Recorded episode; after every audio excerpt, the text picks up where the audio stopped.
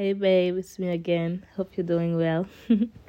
it's been a while that I didn't talk in English, so actually that's kind of weird for me, but it's okay. I'm going to do it to make sure that everyone can understand because I did few episodes last time in English. No, not in English, in French actually, where I was talking about a lot of things.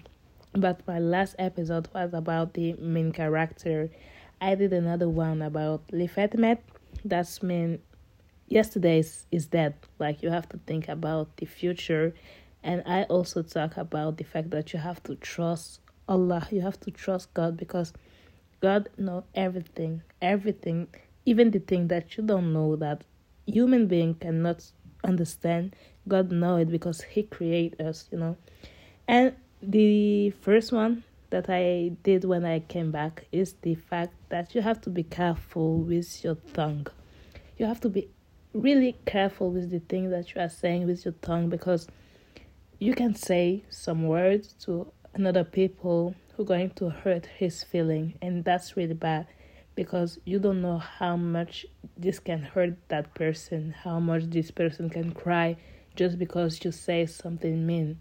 That's why when you're talking to people, you have to make sure that you're always kind, that you talk to them like in a good way, not in the not to hurt their feeling or to make to to make them feel inferior or something else. You have to make sure that the person in front of you is not vexed, is not hurt by the thing that you are trying to explain to them. You know, you're not perfect anyone in this earth is not perfect, so you have to be careful. And finally, I did a, an episode last time about the fact that you have to make sure that your like you know your cycle is doing well. Like if you have good friend you're going to be a good person. If you have bad friend who advise you bad thing you're going to do the same. Like you have to make sure that your cycle is really healthy that's really important. In life, if you want to go ahead, if you want to do big thing, you have to have good company. That's really important. I don't think that I will go in detail for every episode, but I was I just want to make sure that you understand the most important thing that I was trying to say in the few episodes that I already recorded. And the last one was about the fact that you have to be the main character in your life, basically. Sometimes it's good to be selfish. I'm not trying to explain that every time you have to be selfish. No, but you have to think about yourself, about the thing that make you happy, about the thing that make you feel good, because you are the most important person in your own life before being happy with someone else, before dating someone. You have to be okay with yourself. You have to be happy with yourself. That's really important. So do whatever makes you happy, just do it. If you like to shopping, go and do some shopping. If you like to travel, do it. Even if it's by yourself, do it. Like you have to enjoy your own company. I think that this is really important. You have to be okay with the fact to be alone sometimes. Like even your your space have to be good. Your mental health have to be good. Everything have to be good in yourself before anything. Like, don't neglect yourself. Don't ever neglect yourself and make sure that you always look amazing, whatever the situation is in. You have you have to be nice, you have to dress well, you have to smell good, especially when you're a woman. You have to make sure that your appearance is good.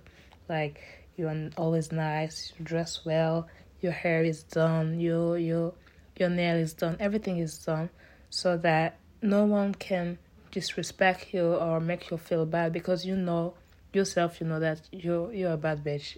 Like you you cannot no one can play with you.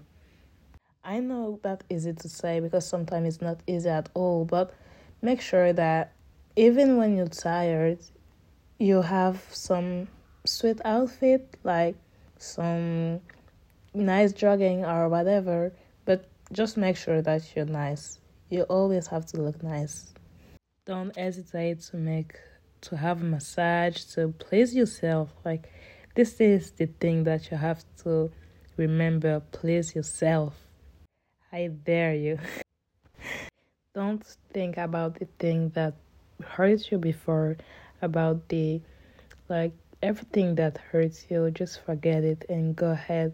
Make sure that your future your future is better as well, better than your past. Like the past is past. Yesterday is dead. Like I said, leave met. Yesterday is dead. So just make sure that your future is better, that you make everything in place for tomorrow because tomorrow is important and yesterday is already past. I know you're an amazing person. I know you can do it. I know you're strong. You're strong as fuck. Even if you forget it, I tell you, you're strong as fuck and you're nice as fuck. No one can tell you otherwise. No one can tell you, oh, you're not nice, you're not intelligent, because you know it and I know it more than you. so be careful and I love you. Bye.